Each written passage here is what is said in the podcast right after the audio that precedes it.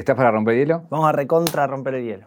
Vamos. Eh, hicimos una nota, creo que 2017 fue, que te preguntaba, bueno, de, de cómo te imaginabas tu carrera y decías, quiero ser el mejor artista del mundo. Eh, cuando uno arranca y tiene esa ilusión, eh, eh, está bueno porque es como la zanahoria, pero hoy con los años transcurridos, ¿seguís pensando lo mismo? Eh, no, por ahí yo siento que eso es más una, una lucha contra la mediocridad que uno mismo tiene en, en el corazón, que te tira para atrás y no tanto una cosa con- como con respecto a los demás.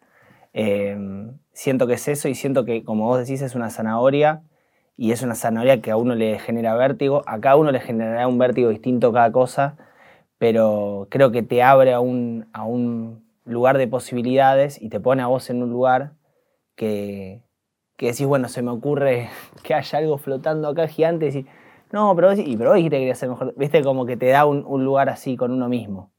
Pero es una manera de, de, de generar eso. digamos. Un viaje, un viaje. Una vida, un recorrido. Una reconstrucción. Caja negra. Caja negra. Todo queda registrado en la memoria. Esa voz interior que te, te tira para atrás, eh, uno lo entiende cuando uno arranca porque justamente es vencer los miedos, ¿no? Pero cuando ya tenés una carrera, discos, ya llenaste lugares, ¿sigue jodiendo esa voz o no? ¿O ya uno se envalentona más? Siento que por ahí, hasta en algún punto, por ahí alguno te puede decir que, que le jode más todavía. O, o que le jode de diferentes maneras. Eh, la, lo- la parte de uno que te quiere tirar para atrás está siempre y encuentra diferentes recursos. Al mismo tiempo, yo creo como, como en la película de Monster Inc., que, que el, grito de miedo es lo que produce fuerza para poner electricidad en toda la ciudad, eh, yo creo que la fuerza que surge de romper con eso que le pasa a uno internamente es lo que permite generar canciones, shows, espectáculos, movida, ideas nuevas. Eh, como que en algún punto va, o por lo menos para mí, eh, si no estuviese eso, que va para otro lado, no estaría lo que va también para, para el frente. De esa fortaleza que surge de, ganarle a eso es donde aparecen las ideas, o por lo menos las ideas valiosas, ¿viste? Bueno, hay una cuestión ahí que tenés con la zanahoria, por lo que sé, o de las ideas valiosas, es que muchas veces te obligás a eso sin tener agua en la pileta. O sea, esto de decir, voy a hacer un disco sin haber hecho ninguna canción, voy a hacer un show gratis para 20.000 personas sin haber hablado con ningún artista, voy a poner, no sé, una ballena flotando sin tener la ballena. Sí. Eh, ¿Por qué funcionas así? No sé. no sé, pero es así. Y aunque yo no quiera que sea así, aunque por momentos diga, che, ¿qué, si lo hacemos de otra manera, la realidad es que todo lo mejor que hice o, o que surgió de este proyecto surgió de esa manera. Decir, bueno, vamos a hacer un festival gratis en la calle para, todo el- para toda la ciudad. No había lugar, no había artistas, no había nada. Y después lo mismo cuando hice mi primer disco. Bueno, vamos a hacer un disco. Y los temas que hice cuando decidí hacer un disco eran 10 veces mejores que los que hacía en mi casa para, ¿no? Cuando dije, bueno, voy a sacar un disco y voy a ponerle Louta y esto con esto vamos a tocar en todo el país. Y ahí, ahí aparecieron las canciones. Como que a mí me pasa de que recién cuando uno lo piensa en un contexto aparecen las ideas, ¿no? Como que están esperando que uno le diga para dónde, ¿viste? Eh, me parece que es así. Pasó con todo, con lo, con lo de los festivales en la calle, eh, que se fueron sumando artistas y que aparecieron los lugares para hacerlo. Pasó con, con el disco, pasó con las canciones. ¿Posta que para, la- para el primer disco tenías un papelito pegado en la pared que decía voy a sacar un disco? Puse en 2016 saco un disco. Sí, sí. El papelito no importa tanto, pero es, es anecdótico. Pero que- como que fue un momento que me, me- me puse los puntos a mí mismo, ¿viste? Pero sí importa, ¿eh? Porque digo, es de alguna manera dejarlo por escrito y, y ponértelo frente a la cara, básicamente, ¿no? Eh, pero lo que me interesa es la, la pulsión de decir, bueno, lo voy a poner acá porque lo tengo que hacer. Sí, está, un, hay un, está en la foto del papelito, con un carallón verde, no sé qué era, y una la, la cinta misma lo escribí. Eh, sí, es como que me arrastro a mí mismo, ¿viste? Es como que me pongo a mí a, bueno, ahora en seis meses vas a boxear contra no sé qué. ¿cómo voy a boxear? Y bueno, ahora ponete a entrenar porque ya, vas a boxear, no te queda otra, ¿viste? Así que ponete a hacer fierros, ¿viste? Como que no sé, me pasa eso. Me tengo que tirar a mí. Es eso. Tengo que saltar y cuando estoy saltando llenar la pileta porque me mato, ¿viste? O sea. Y ahora eh, hay un papelito, hay una arrastrada hacia otra cosa. Y ahora, de hecho, también por eso era lindo como venir a hablar con vos ahora, porque es como un momento de. Sí, siento como. Siento que, viste, cuando está temblando la tierra, que cuando es así vasito que. En Jurassic Park, ¿viste? Que viene, Bien. que viene el, el tiranosaurio Rex y ponen el vasito. Eh, y sí, y siento eso, que, que- que se viene como un. Incluso como que está germinándose algo recontra zarpado. Me doy cuenta aparte porque me da, me da cagazo. Cuando siento cagazo es que voy bien. Cuando me da cagazo es que. Pero no le pusiste nombre todavía. No, no sé, no. Sería ponerme a hablar acá de, de todo lo que voy a hacer, anticiparlo todo, pero, pero sí. No, sí tiene que ver con las canciones, sí tiene que ver con los shows, sí tiene que ver con, con llevar eso eh, tan particular que tiene lo que hacemos por otro lado del planeta. Eh, tiene que ver con, con todo eso. Pero ahora entiendo a, dónde quiero ir, ¿viste? A veces uno tira, frena, mira, y ahora ya estoy en el momento que miro y hago tuc, ¿viste? Y es irreversible. es un poco irreversible. Está- es- uno está como condenado, ¿no? como condenado a, su- a sus ganas, ¿viste? A su... Porque me imagino que también en un punto, en, en- en eso, cuando te tirás hasta que abrís el paracaídas, en esa caída libre, decís, ¿para qué mierda me tiré? Todo el tiempo. Sí, sí, sí. Sí, sí, todo el tiempo decís. eh, Sí, es como el, como, como el chapulín colorado, ¿viste? Que nunca es un superhéroe que esté autopercibiéndose, ¿viste? Como, pero bueno, va para adelante. Y, y por eso un poco es eso, ¿no? Como arrastrarse. O sea, en el lugar que uno más cómodo está, por ahí es quieto. Pero bueno, el resto es como un vértigo. Hay- un concepto que me parece muy interesante, que te he escuchado hablar sobre la creatividad, y que es eh, un poco es esto, ¿no? Es tirar el problema y la creatividad surge de resolver justamente ese problema. Eh, ¿Actúas así conscientemente o, te va llevando la marea también? No, lo que yo digo es que esto lo, lo aprendí un poco de, de- ver cómo se arman obras de teatro o de que aún muchas veces viene alguien y te dice, che, ¿cómo se te ocurrió que haya 700 girasoles en, el escenario y entre un baterista entre medio de la gente y los girasoles se prenden y se prende el baterista y surge una ballena? Y yo decía, nunca se me ocurrió eso. nunca se me ocurrió. Lo que pasó es que tenía una canción y sentía que quería que pase algo entre la gente. Entonces primero probás poner luces en la gente, después decís, no, pero porque se pare alguien a cantar. Después no, que se pare el baterista. Uh, está buenísimo el baterista. Bueno, iluminamos de violeta. Uh, poner así violeta. No, pero pará, que haga violeta un poco y después violeta al techo. Después un poco de violeta y después así dos, tres meses, de repente hace ¡pum! Y eso, todo eso, lo que tenemos de, venta- lo que tenemos de ventaja los artistas es que eso pasa en un segundo. Entonces, ah, se le ocurrió esto. No. Fueron se- meses. Claro, en un momento, pero yo tengo todo el tiempo a favor, ¿entendés? Frené el tiempo tres meses, te lo armé y ahora está pasando. Eso es lo lindo de que tiene eh, el arte en todos sus, sus formatos. Que Pero vos- una ballena. Claro, pero, pero digo, vos lees el libro de, de- de, no sé, de, de Cortázar, lo lees y haces ruc, ruc, ruc, ruc, ruc, ruc, y el chabón puede ir, volver, te- en ventaja contra vos, ¿entendés? Claro. Eh, y.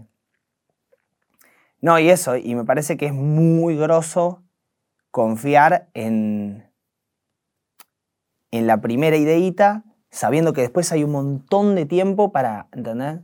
Yo, bueno, bueno, quiero hacer una película. El chabón arranca así, con el vaso en la mano. ¿Y qué pasa? Bueno, vaya, armémoslo, a ver. Lo vemos. Está el chabón con el vaso en la mano. Che, ¿qué pasa si el vaso empieza a crecer y cada vez es más difícil para él tomar agua? No sé, algo que me- se me acaba de ocurrir, ¿entendés? Sí.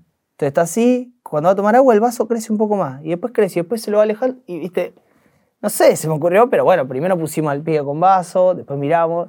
Y por ahí está buenísimo, por ahí es una mierda. Por ahí- y, por ahí, y por ahí una vez que le tenemos el pío con el vaso tomando todo el largo, decimos, no, pará, que, que la mano sea de otro. Entonces es como, y bueno, y ahí discutimos, che, pero mirá que si aparece otro, no es joda, ¿eh? Claro. tenés que contar que está apareciendo otro, tenemos que ponerle cara. No sé, como que eso, eh, yo creo mucho que, que lo único que hay que encontrar son los formatos, ¿viste? Cuando encontrás el formato es como, no sé, ¿viste? Como lo que yo soy recontra amigo de Visa, ponele. Sí. Y Visa encontró un formato. Y en ese formato hace ¡buah! y, y puede, una vez que encuentra el formato, desplegás una creatividad.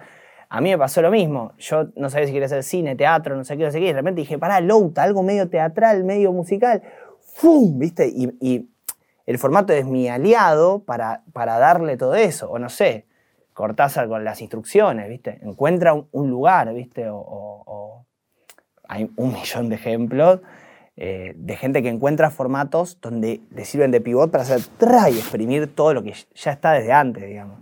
Sí, pero también hay un riesgo, hay una toma de decisión de tu parte de permitirte muchas cosas que quizás otros pueden no permitirse, porque justamente el formato es ese y lo tienen que hacer de esa manera. Quizás vos entras en un momento histórico muy particular de la música argentina a jugar y a coquetear con un montón de cosas que te permiten. Y esa libertad es un riesgo que uno toma también, digo, porque no, no quiere decir que vaya a ir bien. No, no, eso ni hablar. Yo creo que un poco a mí también me pasó un momento de decir, bueno, agarremos la pelota y, y metámonos con el cuerpo adentro del arco, ¿viste? Como, no te gusta Louta, bueno, venía, te va a gustar, ¿viste? Como que yo me acuerdo que empezábamos y, el show empezaba re teatral, ¿viste? De hecho, muchas veces empezábamos con una señora re grande, una, como una abuelita tejiendo y venía la gente así, y después terminábamos gritando gasolina, ¿viste? Todo lo teatral recopado que tenía. ¿eh? A ella le gusta la gasolina, a mí me gusta la gasolina. ¿Viste? Como que era como una forma de decir, es imposible que te quedes afuera de esto, ¿viste? De hecho, hacíamos eso, ¿viste? Cuando yo toqué en el Lollapalooza, yo entro a tocar en el Lollapalooza 10 días antes del Lollapalooza, no de que anuncien la line Yo no estaba anunciado. Y, y el pibe que hacía la line estaba copado de edad. Bueno, dale, vamos, metemos a Louta. Si pero no querés tocar el año que viene y te anunciábamos, hacer rueda de prensa. No, no, no, vamos en este, ¿viste? Yo soy siempre ansioso. Y bueno, entonces cuando salen los horarios, sale Louta, pero no estaba anunciado. Bueno, ¿a qué hora tocó? A la- no sé si a las 12 de mediodía, 2 de la tarde, el primero. Entonces digo, bueno, ¿cómo carajo hago? Toco primero, ¿viste? No va a haber nadie, ni uno, no sé, 10. Aunque no me conoces aquel, digo hace tres meses. Y que no, y no, hay, no va a haber nadie en el predio, no, no hay nadie. Entonces lo que hice fue poner eh, ruidos de, de ovación en la pista. Entonces puse por, el- por un parlante, el PA, ¿viste? Claro, o sea, claro. los parlantes uso lo mismo yo que, Claro. que toca la de la Sí, noche. sí, o sea, sí. Y puse.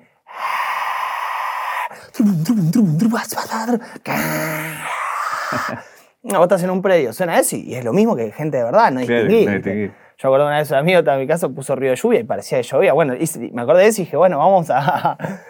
Y la gente venía corriendo. Y, y, y yo salía así. ¿Viste? Sí. Era tanto que, que yo creo que alguien que lo veía ya no tiene. No tiene manera, ¿entendés? Como decir. Ya te las entregó. Odiame tanto que me vas a querer, ¿viste? Como el chabón, ¿viste? Que hace un pie todo peinado con gomina, con las manos levantadas. Y, y, y eso fue un poco así todo el tiempo con Louta, ¿viste? Pero ahí es, porque lo sé por tu equipo de trabajo, lo sé por tus shows y Sí. por todo tu universo, que sos un gran arengador. ¿De dónde nace eso? No sé, boludo. Soy arengador, aunque quiera no serlo. o sea, soy- convences a, a- a los que están con vos a esas locuras, a mandarte, Sí, y en un momento, che, nada, es un elefante de 400 kilos, va a pasar esto y va a pasar por acá. sí, sí. Y todo el mundo lo No, cree. y soy arengador en general, digamos, como que eh, me sale eso naturalmente. ¿Pero eso viene por tu familia artística teatral o por tu paso por el teatro, por... por Un tu- poco por- sí, un poco sí creo que me, que me, que me educaron un poco, eh, eh, o sea, los, las obras de teatro de, mis viejos eh, tienen eso naturalmente, lo aprendí, lo aprendí, lo vi, lo vi, nací ahí, nací, yo a los cinco años dormía arriba de un, un ámbil, atrás de un teatro que decía, o sea, Ahí, quiero entrar ahí en, este detalle. De la guarda, que fue lo que hizo tu viejo, y Fuerza Bruta, que fue lo que hizo tu viejo, que a mi generación ma- marcó mucho, para nosotros era entrar en un juego de niños. O sea, nos invitaba a jugar a algo que estaba corrido de la realidad, digamos. ¿Cómo era para un niño ver eso? Que ya para, para un grande era sorprendente. Me imagino que era un parque de diversiones en un punto. Estoy hablando la primera vez, ¿no? Después que lo ves No, para veces, mí era una locura hermosa y yo de nene jugaba, los sentaba a todos y hacía toda la obra de teatro yo. eh, jugaba eso. Y aparte a mí, yo vivía en ciudades distintas porque iba girando el show y vivía eso. Y creo que después siempre me quedó ese ritmo para toda la vida, como que busco eso, ¿viste? Eh, busco el... Como que tengo esa cuestión. Y aparte una obra de teatro recontra mega intensa, ¿viste? Como... ¿Dónde fuiste? ¿Qué, qué, qué lugares te acordás? Iba al Jardín de Infantes en Nueva York, después en Londres, en- cuando era bebito estábamos en Francia, después en Brasil, eh, no sé, en Japón, como, y después viajé también de grande, entonces... Pero contame alguna historia de vos chiquito en alguna ciudad de esas que te acuerdes que, bueno, nadie tuvo tanta chance de esa vida. No, digamos. no sé. Media circense, te digo en un punto también, pero, pero con grandes ciudades. ¿no? Hay muchas, hay muchas, pero no, no, no sé, tengo un millón, pero sí, me, me cuidaban todo el tiempo personas distintas, ¿viste? Eh, me acuerdo que una vez, una, o sea, a mí me, me cuidaba alguien en el teatro, ¿viste? Como, como que hacía la obra y alguien me cuidaba en la parte de atrás del teatro, no es que me cuidara en una casa. Y, y la chica le pregunta, termina la obra, ¿viste? Mi hijo así, y dice, ¿qué quiere decir no me sigas? Yo gritando no me sigas por atrás del teatro, re peligroso, ¿viste? Corriendo todo chiquitito. Y no, no sé, así un millón. Claro, por eso te preguntaba qué idioma que hablabas, porque digo, No, nadie me entendía. Sí, no Claro. me entendí. Sí. Pero bueno, sí, eso es lo lindo de. No sé, de todo. de- la- la- una que me pasó tremenda de. Fui a Japón, viste, y, y yo ya había hecho el disco, todo, entonces dije, bueno, voy a tocar acá en Japón.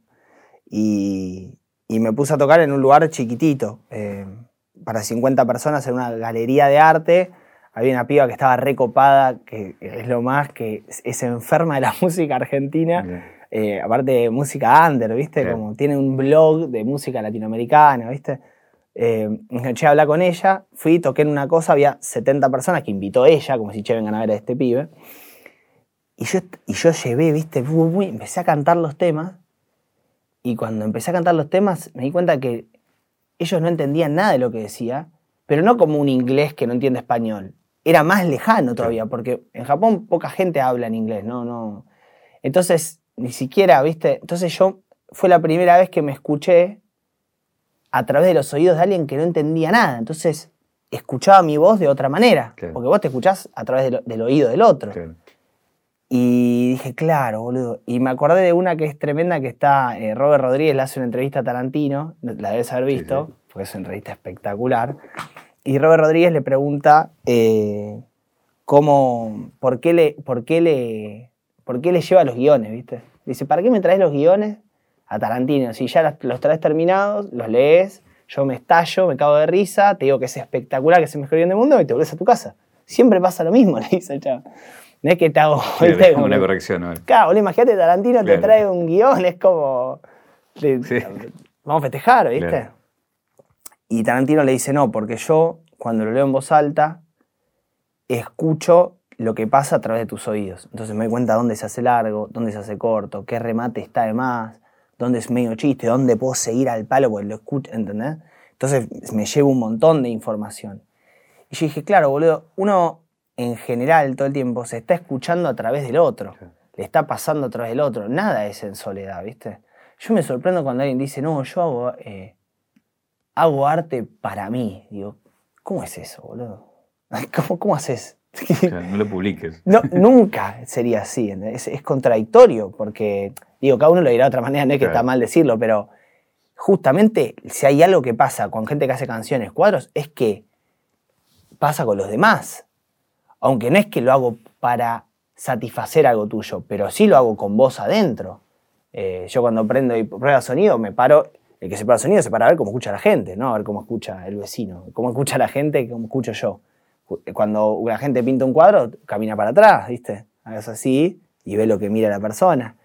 Entonces no es feo eso, está bueno, ¿viste? Eh, como la perspectiva, como que no sé, entender que, que, la cosa pasa cuando, cuando eso, como que cuando toma vida, ¿viste? Cuando, cuando agarra, toca el aire. Ahí, bueno, hablamos de tu familia que viene de, ese palo y, de alguna manera, digo, también te puede marcar un poco el destino porque eso, naciste ahí, dormiste en el medio de, un escenario.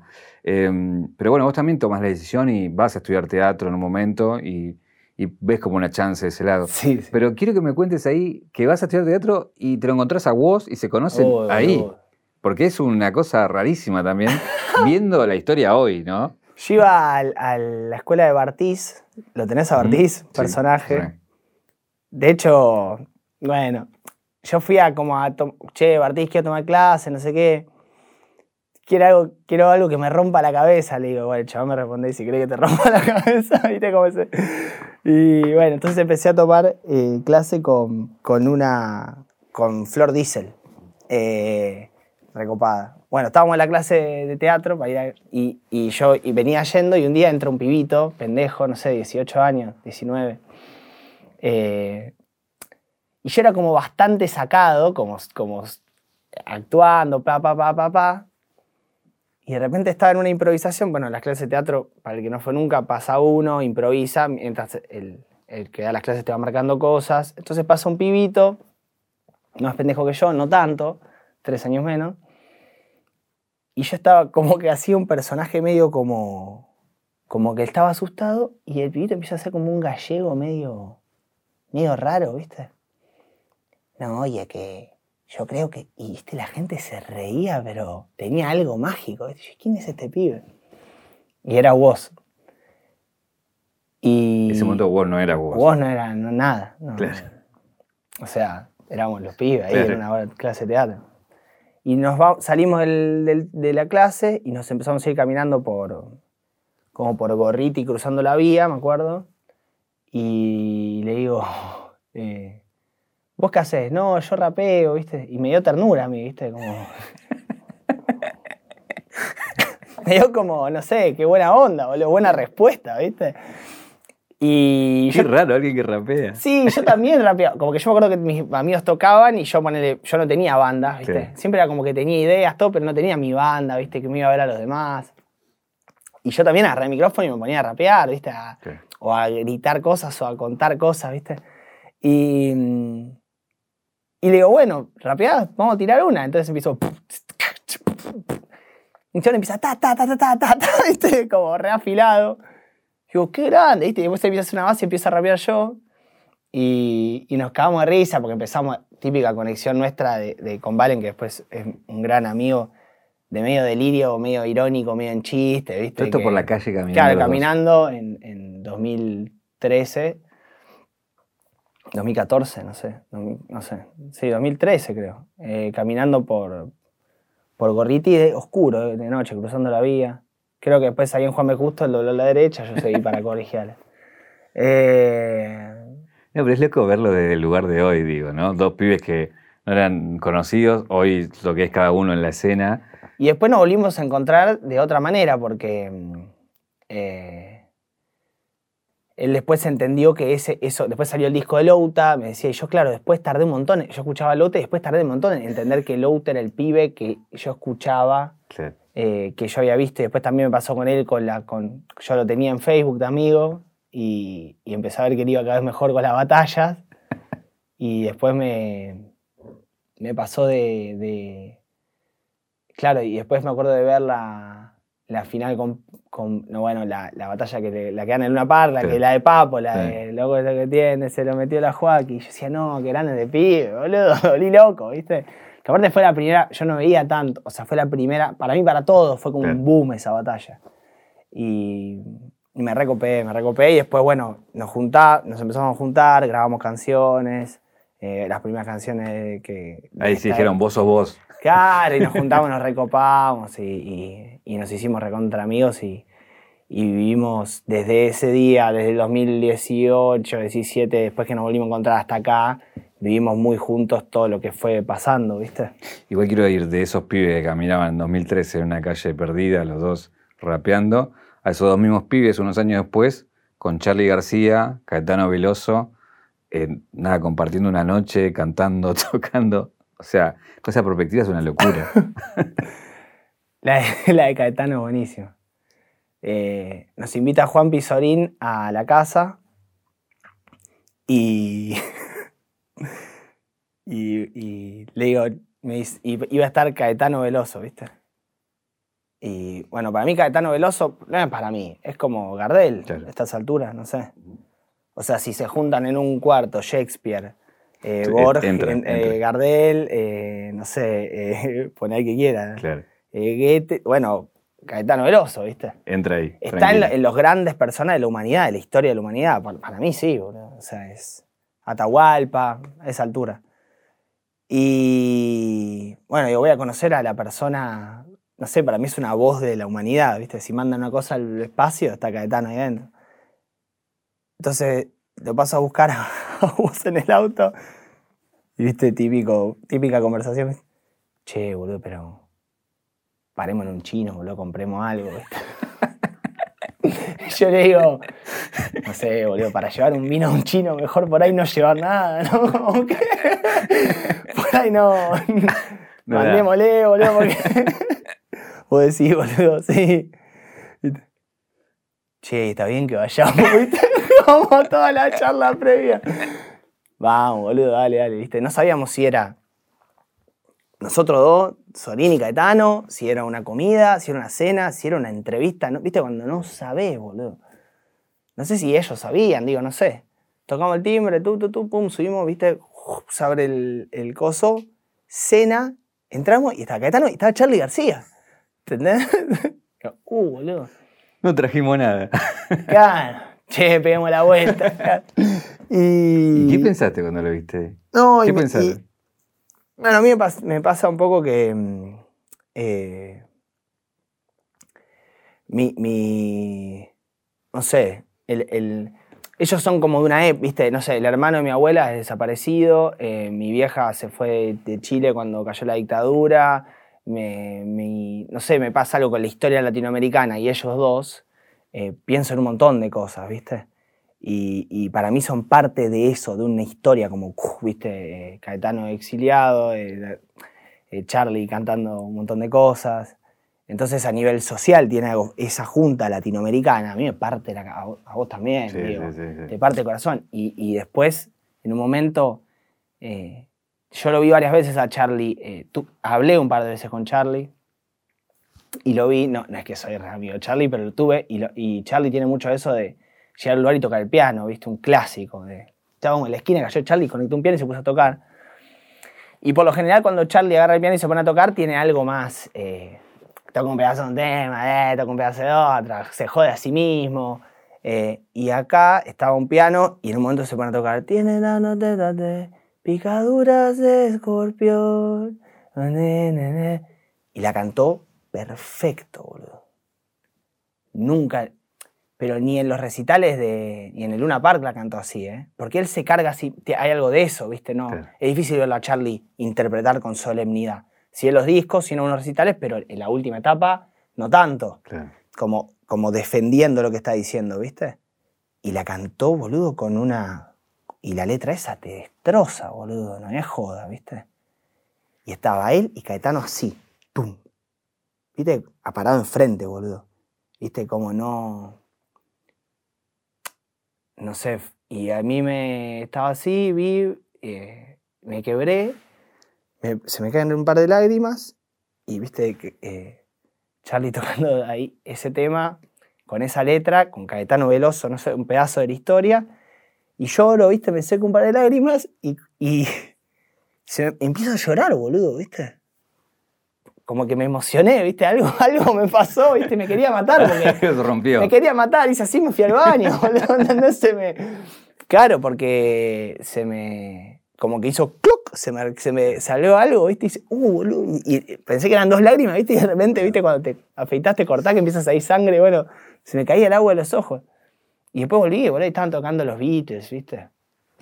No, y después, me quedé- me- después al otro día me estaba con Caetano y contaba que, no sé, anécdotas con Caetano con Cortázar en Bahía, ¿viste? Decís, boludo, esto es, es tremendo, boludo. Le- le- quiero la charla con vos cuando volvían a la casa. No, no me acuerdo. No, no, no. Sí, no, ya estábamos. Ahí, eh, Ya, o sea, estábamos muy contentos y, y- y sí, me acuerdo. Estábamos felices, muy poca gente tiene la chance de vivir algo así, pero vos también tenés una anécdota que muy poca gente tiene la chance. Oh, bueno, pero ahí ya, ya abrís. Ya sé lo que vas a decir, pero ahí por ahí tenés que hacer. una- o sea, esa anécdota es larga. Es larga, pero yo te invito a que la resuma para que la gente la pueda conocer. Que es No, la anécdota cuento con- entera y después con- la pueden cortar. con- la anécdota con. Lionel Messi.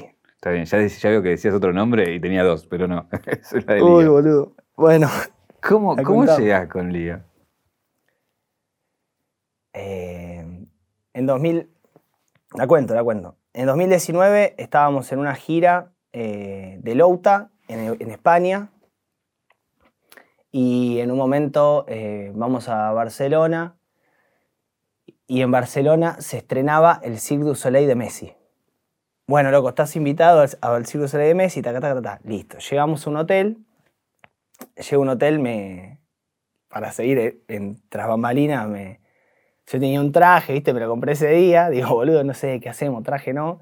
Entonces entro al hotel con esto y con el traje en la mano, me meto en el baño del hotel y hago, eh, y me pongo así, tu, tu, tu, tu, ahí el, el- el traje, dejo la mochila, ta, ta, ta. Y bueno, estamos en el hotel y empiezan a caer. eh, Yo había hablado con Nati Peluso, Nati Peluso bastante amiga mía ya, me había hecho bastante amiga en ese viaje en España. Eh, entonces estaba, estaba Nati, estaba eh, también, eh, y, toda la gente empieza a caer, ta, ta. Salimos en, la, combi para el Circo Soleil de Messi. Eh, llegamos, viste, al- alfombra roja, estaban todos los periodistas argentinos, Matías Martín, Andy Kondesov, eh, eh, ¿qué hacés, loco? Eh, buena onda. Y de repente Estábamos yo y Nati, Nati full alfombra roja, yo un poquito más colado me sentía, alfombra roja era, no sé qué. Estaba Nicky, que estaba recontento, estaba con la familia, viste, también medio como así. Eh, Dead estaba. Bueno, y empiezan a aparecer, nos metemos adentro del teatro y empiezan a aparecer personajes tipo Anuel, Shakira, ¿viste? Suárez. Eh, así como, eh, boludo, bueno, estábamos ahí con, con- con- Yo estaba sentado al lado de Nati. Vemos el du Soleil de Messi, espectacular, buenísimo, pa, pa, pa, pirueta, no sé qué, me pongo la mano acá, bla. Bueno, vamos, buenísimo.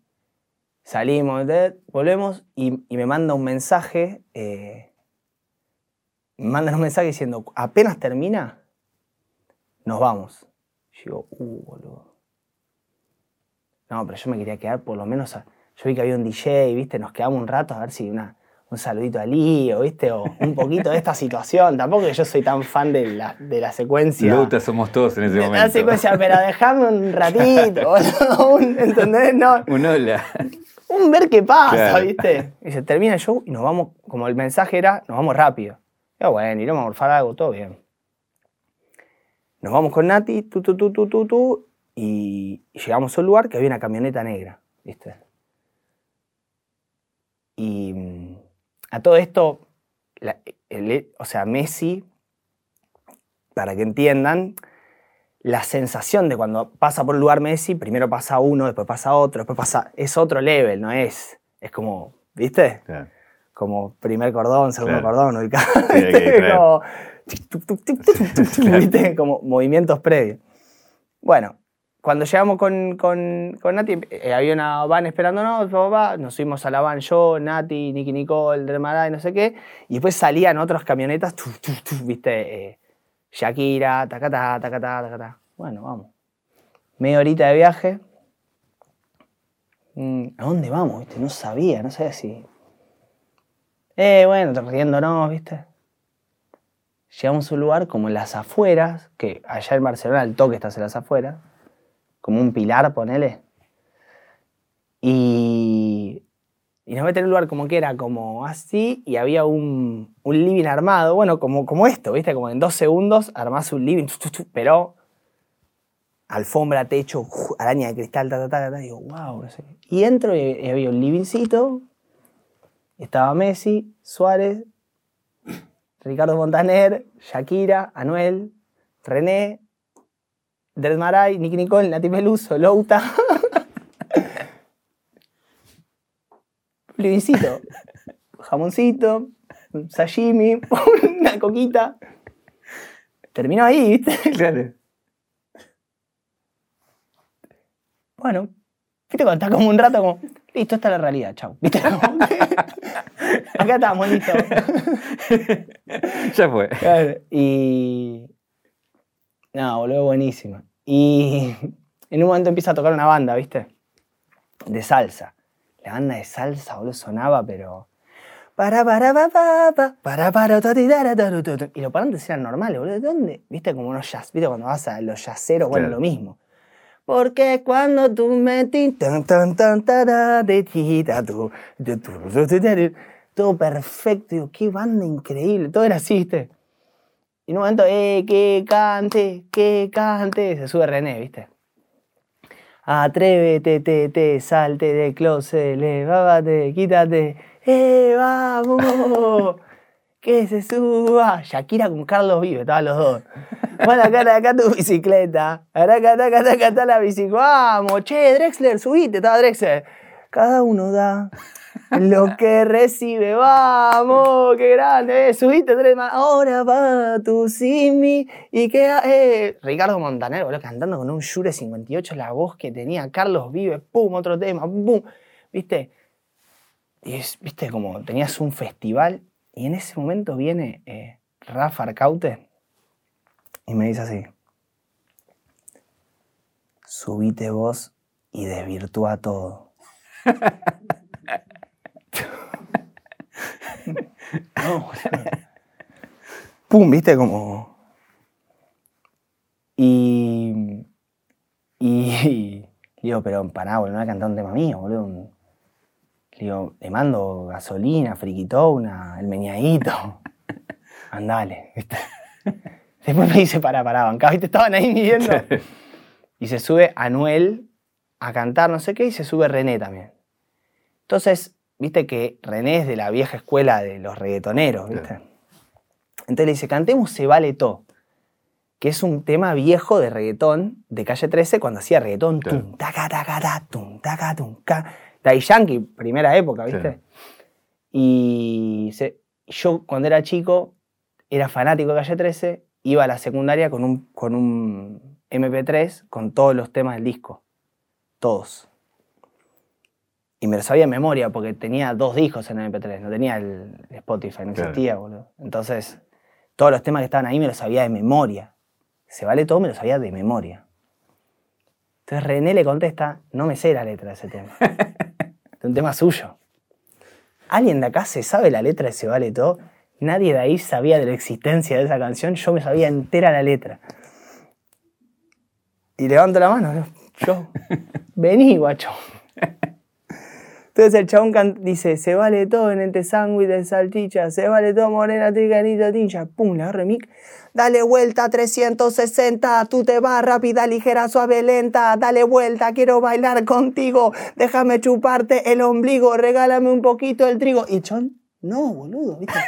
¿Quién es este rubio de mierda que se sabe entera la letra perfecta, boludo? Una letra difícil, es tipo taca, taca, taca, tin, taca, taca no, loco, viste, no sé qué. Entonces en ese momento hacemos así, no sé qué, se sube Nicky, Nicky Nicole se sube, viste, que aparte me había agitado ella, che, subimos, pero subimos juntos, yo la había conocido esa noche. Claro. Nicky una genia a otro nivel.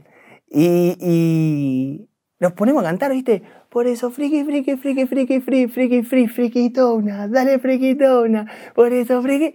Y como que agarró una cosa hermosa para todos, como que, chau las canciones, chau Bien. todo, vamos a y, y entonces yo empiezo, una calle, me, una cinta en tu cabeza. Una calle me separa. Claro, y Antonella, que estaba con Messi, la canción a todo cumbia villera, boludo. Uy. Una calle me separa. Y yo le hacía al de la salsa, toca, toca. cumbia, cumbia, le decía, ¿viste? Los pies la sacaban rápido. Bien. Pero desaforado, venía Ricardo Montaner cantando. Una calle me separa. Cantando cumbia. Y todos los seres tenían, pero Suárez, Messi, Antonella y la esposa Claro. Suárez estaban felices. Total. Que ves un pibe cantando una calle me separa en esta situación, ¿viste? No, y después yo, ¿viste? Cuando ya te emocionás, lío, lío, el meñadito. No, pero re lindo, fue un, fue un momento recontra eh, lindo de la sencillez de- Claro. y de alguien súper, también lo mismo que hablábamos antes, ¿viste? rompiendo algo, como que no yendo a tirar una. Fue como, poner en primer lugar lo humano que había en común, No ¿viste? importan los nombres, sino el momento. Claro, como algo humano, ¿viste? De- de una- y, y fue lindo, para mí también, obviamente, para todos. Y en un momento, esto es el, el final, viene Suárez, me agarra el brazo, estaba Suárez Messi, y Suárez me agarra el brazo y me dice, para, me dice, pibe cantina.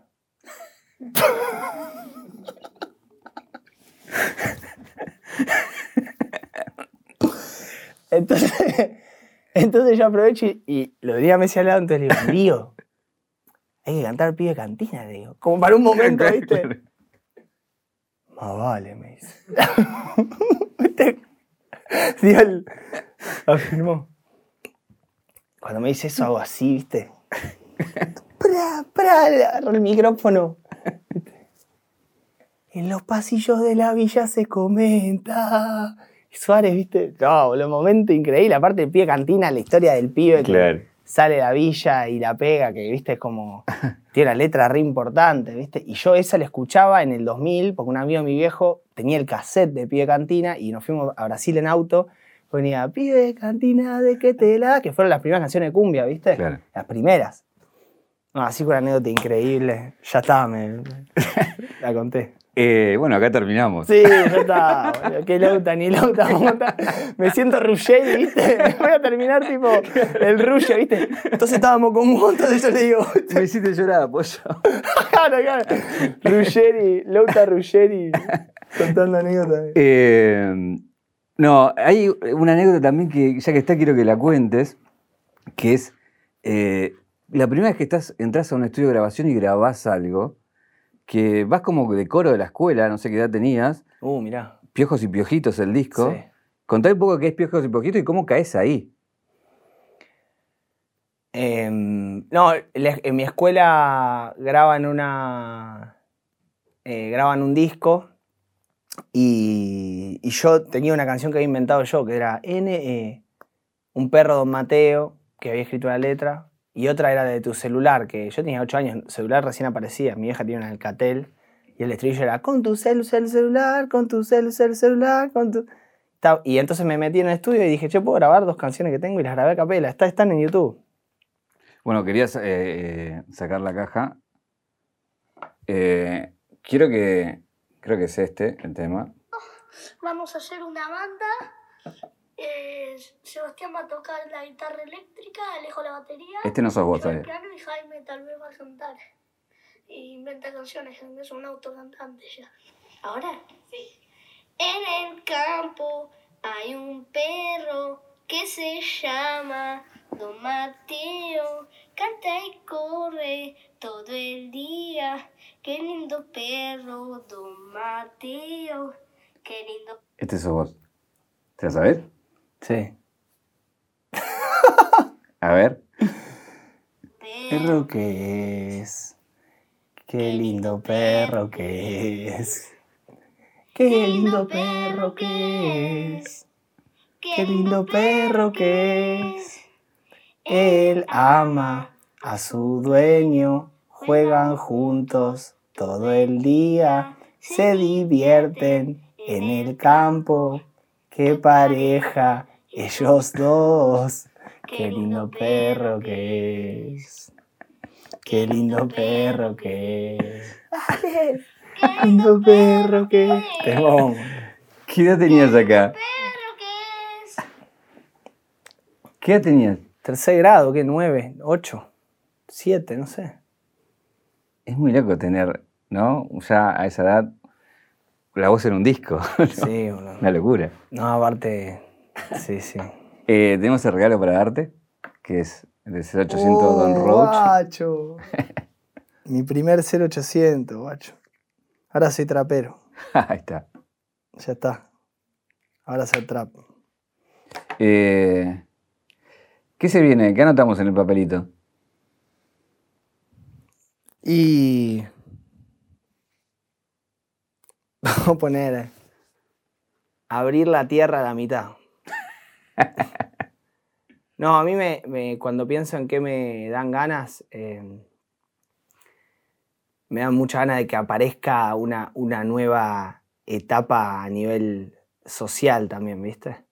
Me, como que un poco cada vez más, eh, más allá de lo que yo hago, me dan muchas ganas de que, de que cambie la sociedad, ¿viste? Y en algún punto creo que cada, cada joven que somos nosotros, artistas o lo que sea, tenemos en común, aunque no lo sepamos, que queremos que Argentina y el planeta sea espectacular.